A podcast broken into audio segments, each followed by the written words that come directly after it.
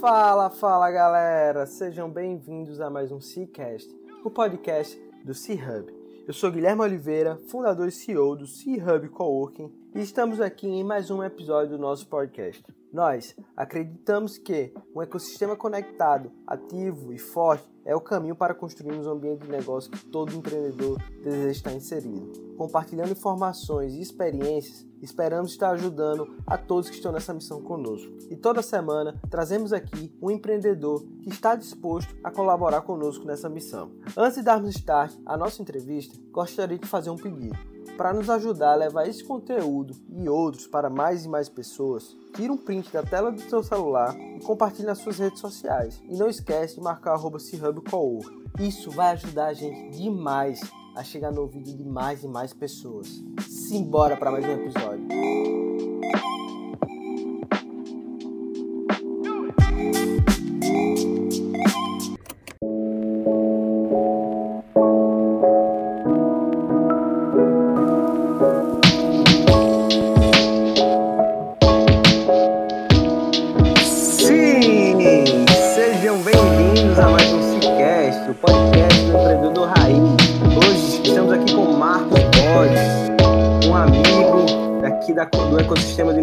Do Rio Grande do Norte. Esse cara que é fera, eu pude conhecer ele em viagem na Campus Party. Isso é interessante, né? Que você acaba conhecendo os empreendedores do Rio Grande do Norte, fora do Rio Grande do Norte. O Marcos tem uma história fantástica, ele toca uma startup que é bem legal, os caras vêm fazendo um, excelente trabalho num setor que tem o que contar durante essa pandemia, que é o setor do turismo. Mas Antes da gente falar da jornada da Peitu, que é a startup do Marcos, e das diversidades que eles vêm enfrentando, queria agradecer você, Marcos, por ter aceitado. Traz isso aí pra galera. Quem é Marcos Borges? Opa, Guilherme. Tudo em paz, cara? Guilherme, cara, é, eu que agradeço o convite. Acho massa aí o, o formato desse, desse podcast que vocês têm feito. Tenho escutado aí de alguns aí, inclusive de amigos que já participaram. E assim, parabéns aí para vocês pelo, por promover esse conteúdo e principalmente porque isso acaba promovendo todo o nosso ecossistema do Rio Grande do Norte, né? Eu acho que precisava ter um, um trabalho desse aí para poder mostrar para todo mundo o que, que, é feito, não só pelos empreendedores, mas por todos os agentes envolvidos, né? Então, assim, é, vamos lá, cara. Eu sou, sou Marcos, eu já eu sou cearense, na verdade, mas eu sou um cearense já radicado aqui em Natal já há 17 anos e empreendo em tecnologia já há alguns anos, né? Na verdade, eu sou da área de humanas, acho que pouca gente sabe. Sou da área de humanas, mas acabei me apaixonando pela área de tecnologia e não virei, não virei tecnólogo, mas desde sempre venho trabalhando na área de tecnologia. E assim, tenho uma expertise já de alguns anos enquanto agência de marketing digital, né? Fui sócio de uma agência durante 12 anos e venho nos últimos quatro anos tocando aí o Peitu, cara. O, e assim, para quem não conhece, né? O, o Peitu é um, um, uma plataforma, é um sistema de reserva online focada para empresas de passeios e turismo, né? Receptivo. São as empresas que operam atividade de trânsito, atividade de lazer no turismo. E o foco da gente é fazer com que essas empresas elas tenham posicionamento digital e elas consigam também gerar a venda online, né? A gente vai falar um pouquinho disso, por que, que a gente chegou nesse conceito, desse modelo do negócio, mas só para ilustrar aí para vocês, o segmento de turismo, ele representa no Brasil em torno de 9,5% do PIB, né, movimentado no Brasil. E o turismo receptivo, por incrível que pareça, 80% do tráfego da venda dele ainda acontece no modelo tradicional, na venda física. Né? Então, assim, é, é, a digitalização dele ainda é uma área muito carente e a gente viu essa oportunidade e começou essa solução lá no iníciozinho de 2016 e começamos a rodar o primeiro cliente no finalzinho do ano, novembro de 2016. Massa! Aí, Marcos, hoje vocês estão lá na, em uma das incubadoras aqui do, de Natal, que é o IMD, você falou que antes de começar a startup, vocês começaram via agência, né? Então, foi aquele primeiro contato com, com ações de marketing, com marketing digital, com tecnologia. Como é que foi essa transição, cara? Como é que você saiu de uma agência e disse, cara, vamos montar aqui essa startup? Ô, Máscara, acabou surgindo, Guilherme, a, o, o Peitu por uma demanda que começou a chegar dentro da agência. A agência de marketing, você sabe que é, o pessoal brinca muito, né? Você trabalha ali para poder junto do almoço e começa a correr para poder pagar a janta, né? Então, assim, o tempo todo gerando serviço e, e com segmentos diferentes que a gente atua. E só que a, a gente teve, a, vamos dizer assim, a sorte de estar no, em Natal, que é muito é um, é um destino turístico muito forte. Então, a demanda na agência sempre vinha muito de, de empresas de turismo, né? Para fazer um site, para fazer um aplicativo, para fazer uma campanha de e-mail marketing e, e, outras situações. E no último ano, em 2016, ali quando a gente começou a pensar o, o produto, algumas empresas de turismo começaram a procurar a gente porque queriam basicamente resolver dois problemas. Posicionamento digital, que o cara precisava fazer com que os clientes começassem a encontrar ele pela internet, e aí a agência conseguia fazer isso, mas também ele queria começar a vender para esse cliente de forma antecipada. Porque se a gente fizer um resgate aí, mais ou menos ali 2015, 16, começou a fortalecer muito o digital. Então, assim, começou a fortalecer venda do, pelo Booking na parte de hotelaria, começou a, o, o TripAdvisor como canal de avaliações começou a ficar muito forte, começou aí a entrada do Uber. Então, assim, os usuários começaram a digitalizar e acabou começando a gerar um distanciamento do cliente é, de turismo receptivo. O cara não, não comprava mais no formato que ele comprava. O cara começou a procurar no digital. E aí essas empresas não conseguiam mais chegar no, no consumidor, né? Acabou gerando ali um, uma, uma, lacuna entre o cliente que quer comprar e a empresa que, que, que precisa vender. E aí a gente viu a oportunidade de desenvolver dois projetos individualmente para um cliente, né? A agência não era, ela não era uma empresa que criava um modelo SaaS, então para a gente naquele ano ali, SaaS, startup ainda era um negócio totalmente longe, não era a nossa realidade, a gente, ainda tinha aquela cabeça de agência, de criar produto para cada cliente. Só que quando chegou o terceiro cliente que falou a mesma coisa, caiu a ficha. Disse, peraí, tem uma oportunidade aqui, cara todo mundo está querendo essa mesma situação, todo mundo tem esse mesmo problema, vamos para a rua para poder validar. E a gente literalmente foi para a praia, a gente foi ver como é que funcionava a venda do turismo aqui na região. Era o cara ali abordando o turista no, cal, na, no calçadão, no aeroporto, na praia, mesmo na orla. E a gente foi fazer entrevista com um cliente, com outro, e, e aí esse cliente que pediu a solução para a gente disse: Olha, a gente vai desenvolver o um produto para você, mas na verdade a gente vai criar um produto e vai te alugar esse sistema. E a gente vai precisar de um tempo um pouco maior para poder desenvolver. A gente pediu ali um prazo de seis meses, e aí foi quando isso caiu a ficha e a gente, pronto, a, a gente encontrou aqui um produto no mercado, tem essa necessidade, e a partir desse primeiro cliente, que está com a gente até hoje, surgiu o produto, obviamente esse produto já passou por várias mudanças, melhorias, mas o nosso MVP surgiu dentro da agência, foi uma demanda que, que a agência proporcionou para a gente.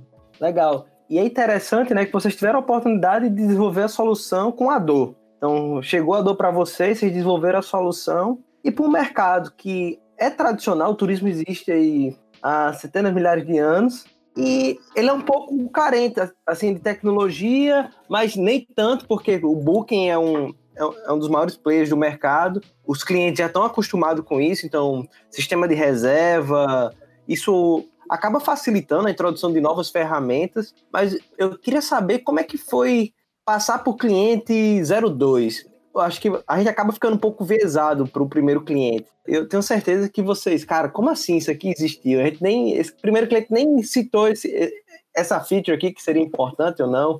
Como é que foi essa expansão de mercado? Pô, legal, Guilherme. É, tem, tem alguns pontos aí que são importantes trazer, porque, obviamente, a gente viu uma oportunidade, mas é, tem um ponto a ressaltar. É, a gente, ninguém dentro do nosso time é da área de turismo. Então, assim, a gente vivenciou a dor que um cliente trouxe, viu que era um negócio muito, muito latente que tinha, mas a gente teve um primeiro, um primeiro problema que foi isso. Como a gente não era da, do segmento, a gente escutou tudo que esse cliente falou. E o que ele falou para a gente, vamos dizer assim, era quase uma verdade absoluta, né? Então, assim, a gente cometeu alguns erros nesse, nesse início do processo, mas é, é, também a gente também a gente teve um cuidado também que eu acho que foi importante, que foi quando a gente pegou esse primeiro cliente para poder fazer, o que, que a gente já começou? A gente falou, cara, esse produto ele vai ser um produto que nós vamos escalar. Ele, vai, ele não pode estar tá engessado, né? Como a gente fala, ele não pode estar tá ali com, com filtros, com funcionalidades específicas para esse cliente. Então, sempre quando ele, ele pedir uma, alguma coisa, a gente disse, não, vai ter, mas vamos deixar aqui que isso possa ser editado para que outro cliente possa não querer usar. Então a gente minimizou um pouco isso, mas a gente cometeu alguns erros também de, de trazer a solução muito específica para ele. Mas um, é, também coloco até que para a gente foi muito, muito importante, porque a gente pegou um cliente que tinha um bom, um bom conhecimento no segmento, é um cliente de muito tempo no segmento turístico, que preza muito pela qualidade, então, então isso também alinhou muito o que a gente queria entregar com um produto que realmente é, solucionasse o problema.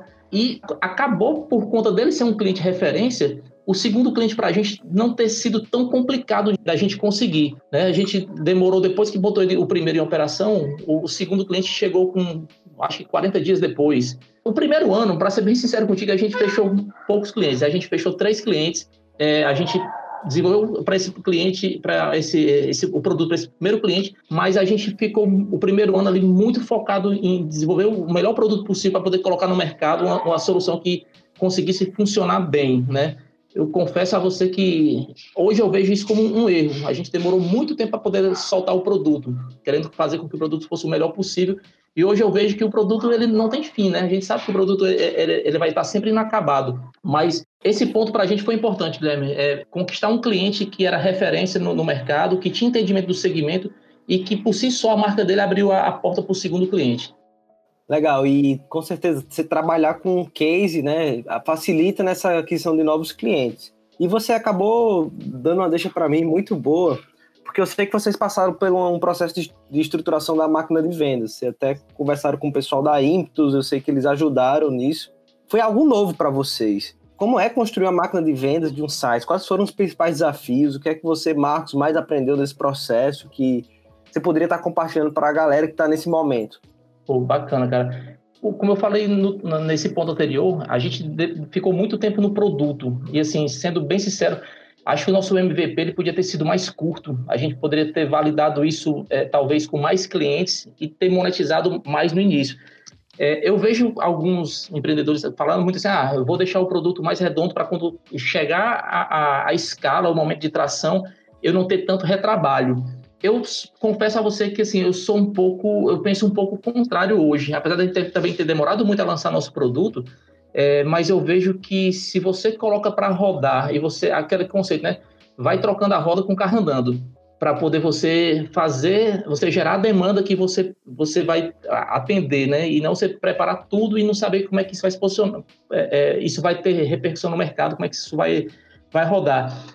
Então, assim, essa demora do produto fez com que a gente também demorasse muito a acelerar o comercial. E a gente passou muito tempo sem um processo definido. O processo estava muito é, em Marcos enquanto empreendedor, que fazia ali passei muito tempo fazendo todas as etapas do processo, de testar produto, de ter reunião com o cliente, de fazer implantação. Então, isso também foi muito bom, porque hoje eu consigo dominar todas as áreas e quando eu vejo alguém fazendo, eu consigo dizer exatamente é, se está correto, se não está dentro da visão que a gente também tem do negócio. Mas, assim, é, a partir do momento que a gente começou a implementar esse processo, Guilherme, é, foi quando caiu a ficha para a gente de, do, do quanto a gente tinha de capacidade de atendimento e quanto a gente perdia.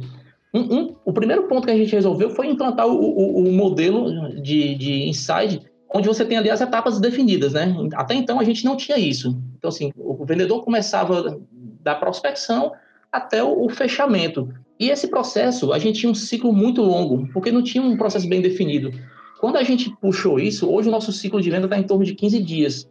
E a gente está vendo que dá para enxugar mais. Então, assim, o que que isso acaba gerando, né? É, tem uma redução do ciclo de venda ali do, da, do processo do cliente. Eu tenho dois profissionais atuando em momentos diferentes para poder é, é, qualificar esse cliente e conseguir fazer passagem de bastão no momento para não a gente não queimar o lead, a gente não, não perder. Então, assim, a gente conseguiu é, é, melhorar nosso tempo de atendimento, né, o, o nosso ciclo de venda, desculpa. A gente conseguiu também aumentar nossa taxa de conversão e principalmente conseguir entregar o, o, mais importante, o valor do que a gente agrega para o serviço do cliente. A gente focava muito na entrega do produto.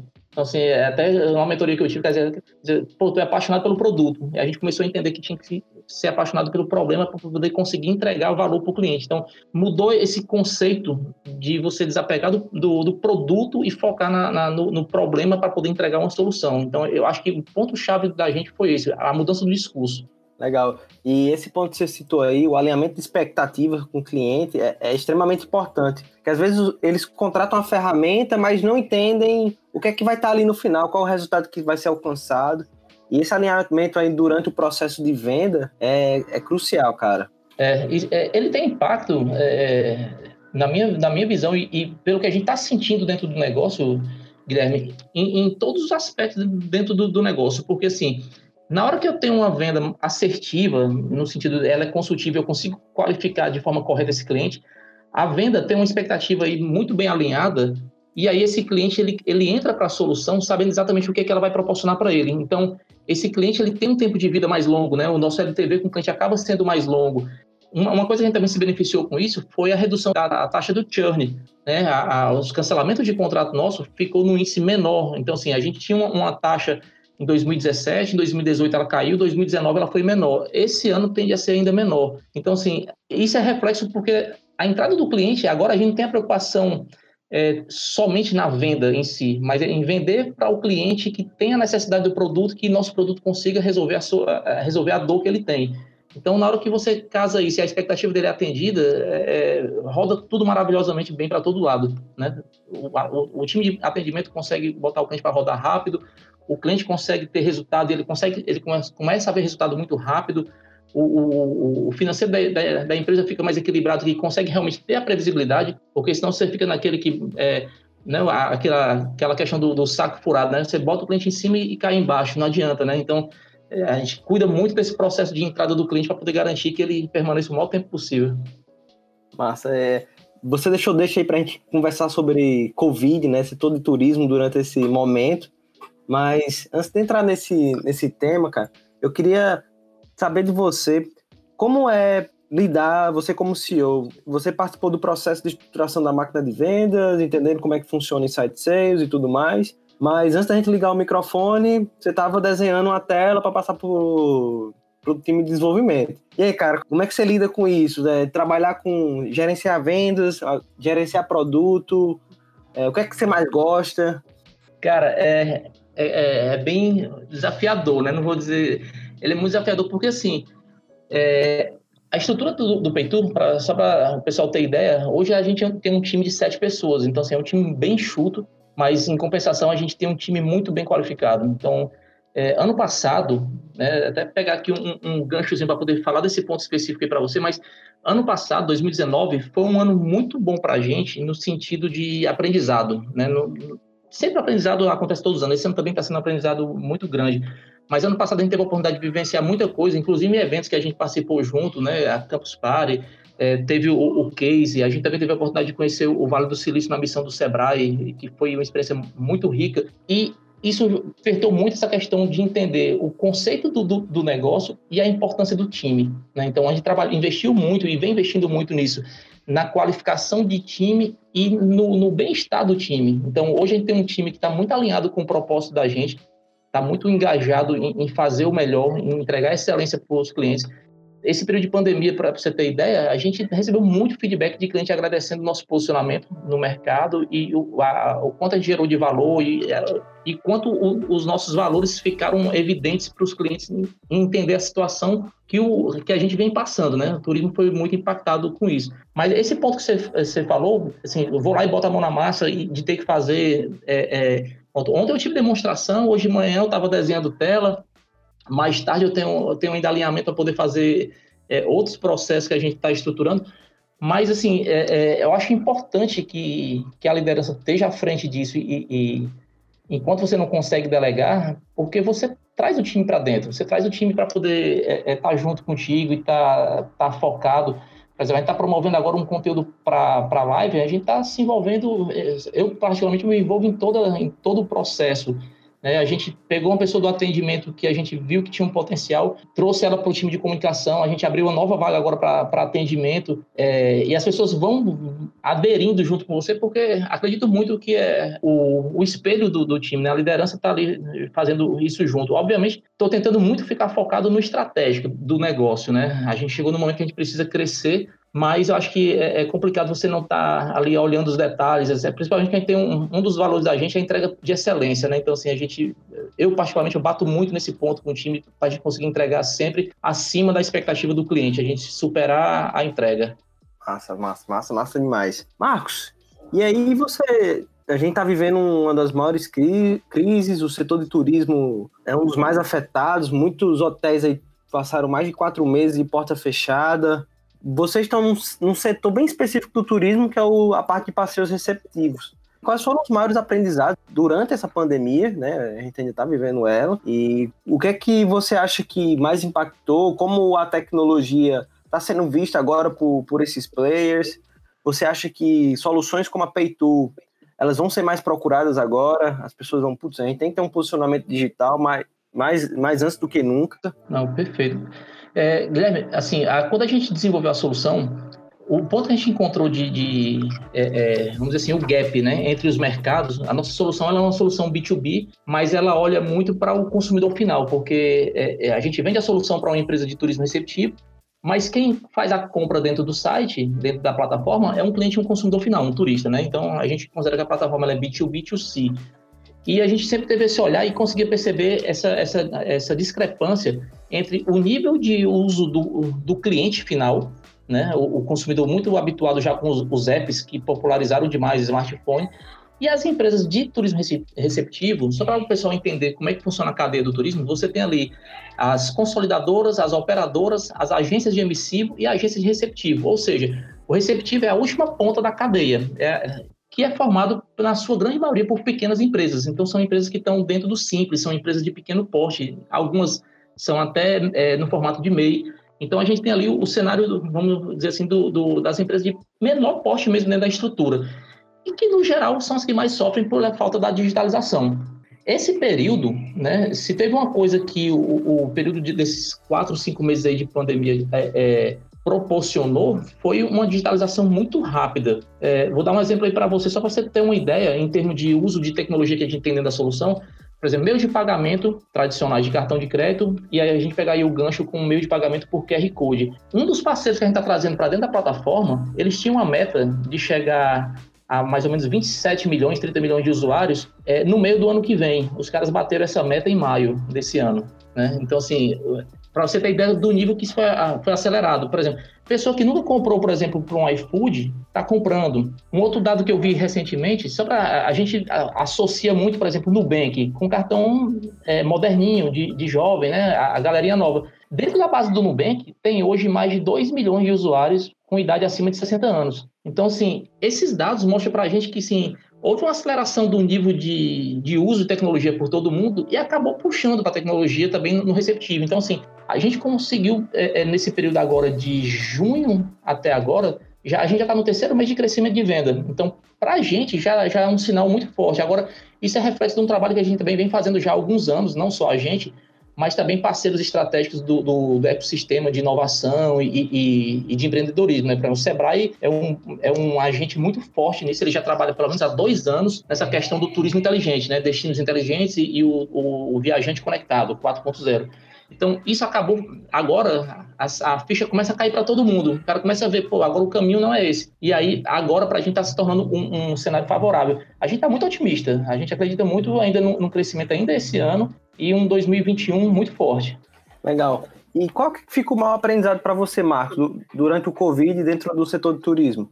Cara, reinventar. Eu acho que o, o, o, o grande ponto foi, foi isso, repensar é, é, repensar onde é que você consegue gerar inovação, porque é, no nosso segmento, assim, no início, o que a gente conseguiu fazer de, de é, para poder girar o negócio foi basicamente entender o que estava acontecendo com todo mundo e a gente é, sentou, pensou uma estratégia no início logo para poder preservar a base de clientes. Então, assim, a gente teve uma preocupação em preservar a nossa, nossa base, é, mas também entendendo a dificuldade desse cliente ele ficar na base, é continuar como pagante, porque o cara perdeu receita. Teve empresa que ficou aí, pelo menos 120 dias sem operação de nada, porque ninguém estava comprando atividade de lazer. Se ninguém estava viajando, você não fazia muito sentido. E não tinha como as empresas de, de, de turismo receptivo reinventarem um, um, um, formato de ganho. Então, porque a execução do serviço acontece em loco, né? Então, é, praticamente é, você ficou com o setor fechado, literalmente. Mas para a gente, o, o, grande ponto de aprendizado aí foi ser rápido, agilidade em repensar modelo. Agora, para você ter ideia, o que a gente conseguiu fazer foi muita conexão. A gente encontrou mais pelo menos duas formas de monetizar dentro da nossa plataforma, que a gente só estava conseguindo monetizar através da mensalidade.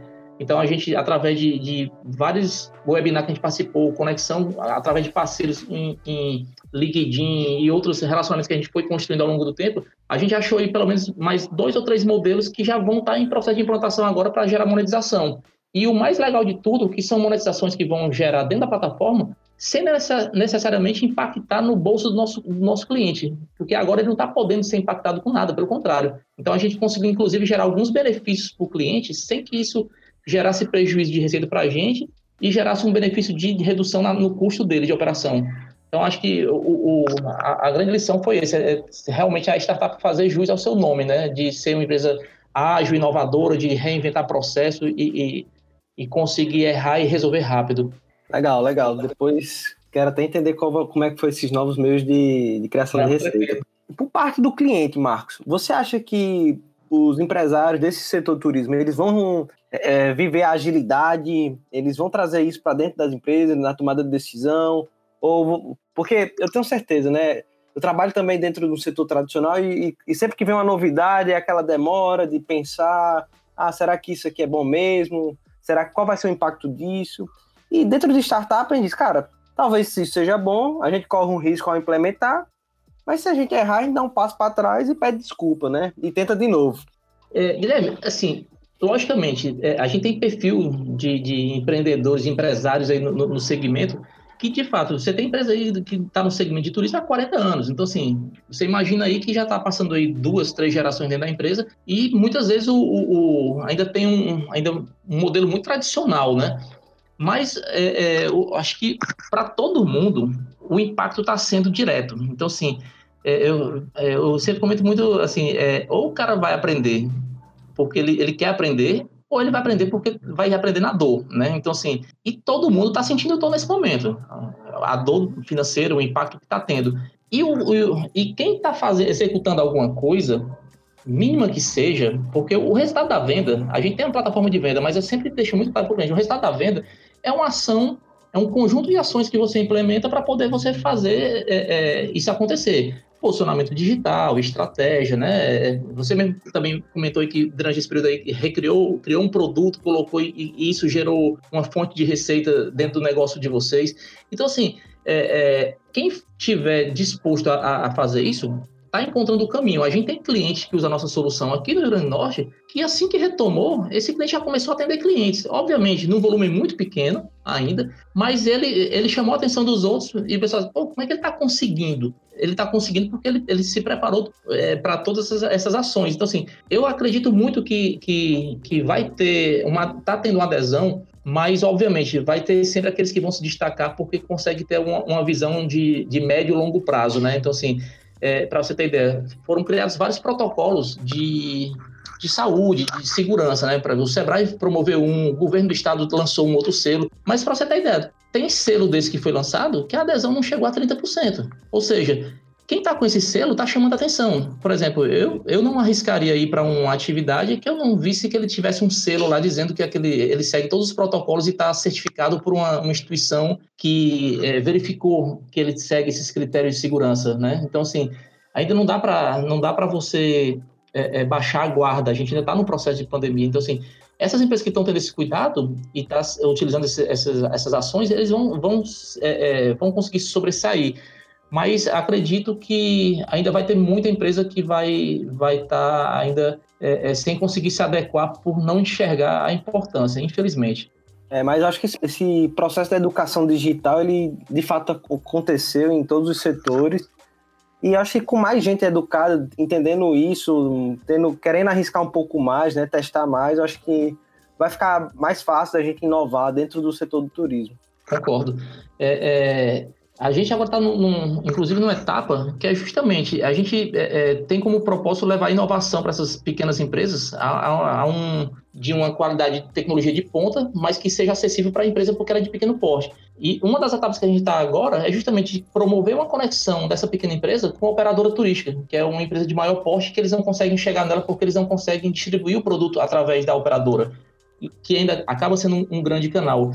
Então, é, é, isso aí isso aí eu acho que vai ser um. um acaba sendo um grande diferencial e está muito alinhado com o propósito da gente de levar, essa, essa, levar essas oportunidades para os pequenos negócios. Né? Eu acho que tá, a gente está muito imbuído disso e, e, acredito que a gente está no, tá no caminho.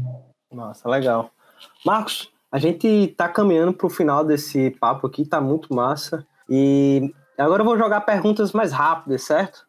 Perfeito. E essas perguntas eu estou aprendendo, cara. Eu, eu, e até um negócio legal, porque o projeto do Cicast, se você. Quem escutar o episódio agora com o Marco pela primeira vez e for lá atrás, você vai ver que o episódio, os episódios não foram tão bons, mas não pelos convidados, mas mais pela minha pessoa que estava aprendendo. Mas como um bom empreendedor, eu não desisti E lá pro décimo, décimo segundo episódio, as coisas foram melhorando e a gente conseguiu estar tá entregando uma qualidade de episódio melhor. Pô, massa, e, cara, e faz, parte da, faz parte da jornada, né? E a resiliência aí para poder continuar melhorando. Com certeza. E, e hoje, tipo, tá um projeto super gostoso. Eu acho que pro, pro C-Hub, para todo o ecossistema de inovação, a gente, a gente acredita que a gente está entregando um, bom conteúdo e com certeza compartilhando o que você acabou de compartilhar aqui com a gente vai ajudar muita gente. E essas perguntas aqui, eu, é a primeira vez que a gente vai estar tá fazendo, então eu pensei com bastante carinho, cara. Você vai ser minha cobaia, tá certo? Vamos lá, cara. Vou começar com a mais fácil, tá? Qual, qual foi o livro que você leu e mais impactou na tua vida, Marcos? Pô, cara, tu, tu pegou. É difícil de, de, falar, mas assim, um, um que eu, tô, eu, tava, eu, terminei essa semana que eu tava, tava lendo, e assim, tá mais fresco na memória, o livro do, do, do Thales Gomes, o, o Easy Tax, né? Da, o, o Nada Easy. Ele é um, um, livro muito interessante, porque assim, é, mostra uma empresa de grande porte como o cara construiu, mas a quantidade de erros que tem ali dentro que é absurda, né?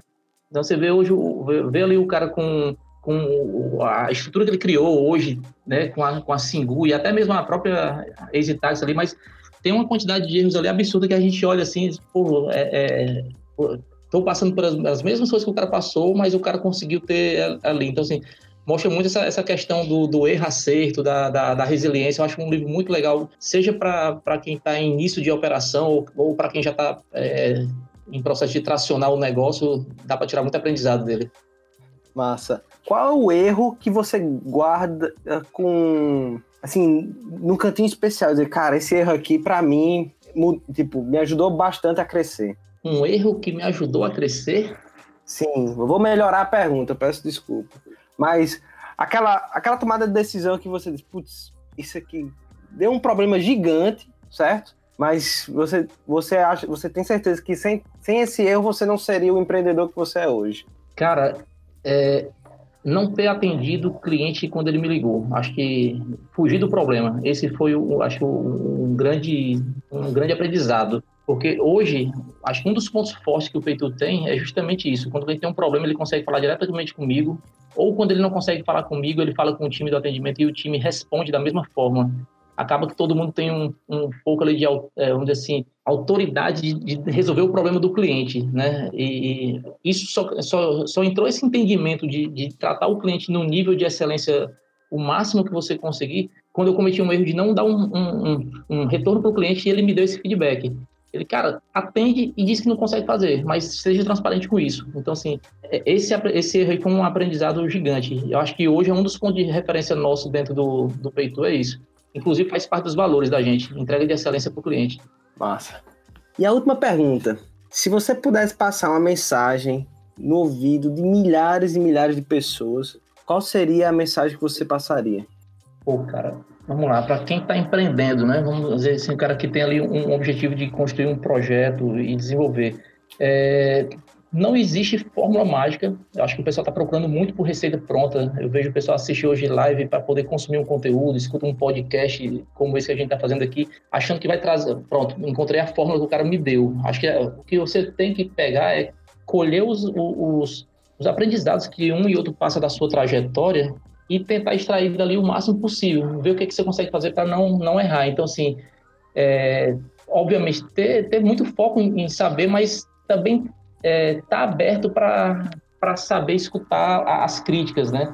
É, eu vejo muita gente também quando está desenvolvendo o produto, e eu também eu digo muita gente porque eu também passei por isso. O cara chega, faz uma crítica, o Guilherme chega e diz: Ah, Marcos, achei que o peito não funciona bem. E o, e o mundo do cara, o cara não aceita aquilo ali porque o cara está apaixonado por aquele produto dele e não aceita crítica. E muitas vezes insiste no, no erro. Então, assim, tá aberto a receber o, o feedback, eu acho que é, é, fundamental. Escutar o máximo de pessoas possíveis, é, tentar manter um, um, nível de relacionamento muito forte para que você consiga é, é, potencializar o máximo dos teus relacionamentos e também do teu produto, obviamente, lá na frente. É, é, isso foi uma coisa que eu também demorei a poder entender a importância do, do, do network enquanto alavancador do negócio e do, e, e, e, do teu nome, da tua marca, né? Acho que vai tudo junto. Então, acho que é muito isso, Guilherme. Escutar feedback, estar tá aberto para críticas das maiores possíveis, mas saber, saber dosar tudo, né? E aí isso, isso se constrói com o tempo também, né? É saber dosar tudo isso para poder você conseguir chegar no encontrar a sua fórmula, né? Eu acho que não existe a fórmula mágica para ninguém entregar para ninguém. Cada um vai ter que construir o seu caminho. Boa. Eu adoro fazer essas perguntas de surpresa, que eu, porque eu sempre sou surpreendido. Mas tranquilo, cara. Espero que, espero que o, o conteúdo possa contribuir para o pessoal e, e, ajudar aí na jornada de todo mundo. Sem sombra de dúvida, meu amigo. Marcos, a gente chegou aqui ao final. Eu queria agradecer aqui de coração. Foi muito bom esse papo contigo. Sempre é. Então, desde que eu conheci você, o Érico lá em, lá em São Paulo, a gente manter essa relação, essa amizade aí. Desejo todo o sucesso do mundo aí para Peitu e que vocês ajudem esses pequenos negócios do turismo a, a chegar a crescer e a se manter aí funcionando, principalmente nesse momento aí bem difícil para eles.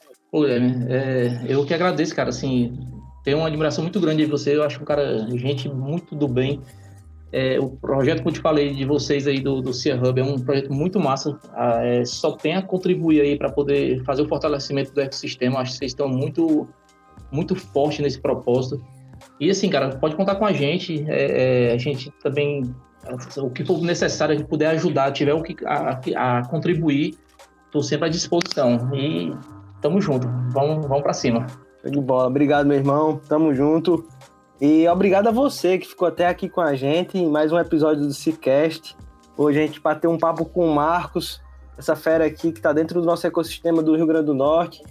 A gente tem sempre muito a aprender, não, não só com ele, mas com tanta gente boa que a gente tem aqui no nosso estado. E até na próxima terça-feira, no próximo Cicast. Fazendo aquele bom e velho pedido, se esse conteúdo fez sentido para você, compartilha lá no Instagram, no LinkedIn, no grupo da família, é, a gente quer levar esse conteúdo e outros episódios para mais e mais pessoas. Obrigado, pessoal, e até a próxima.